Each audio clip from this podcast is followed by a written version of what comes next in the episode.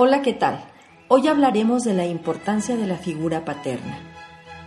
Como madres debemos dar al padre la oportunidad de conocer a su bebé, de equivocarse y de hallar las mejores maneras de adaptarse a las necesidades de su niño o niña, porque todos los elementos alrededor del bebé son estímulos, retos para él, y en la medida en que estos sean significativos, tendrá un excelente abanico de posibilidades para un mejor crecimiento y desarrollo. Cuando el niño o niña se acostumbran a relacionarse con uno solo de sus progenitores, por lo general la madre, sus posibilidades de aprendizaje y de adaptación se van reduciendo.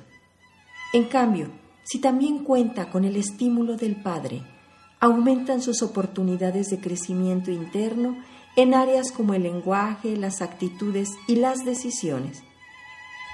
La imagen tradicional que se tiene del padre no permite a muchos hombres acercarse plenamente a sus hijos. En otras palabras, el padre es visto como proveedor y como autoridad. El amor, en cambio, se considera una característica materna.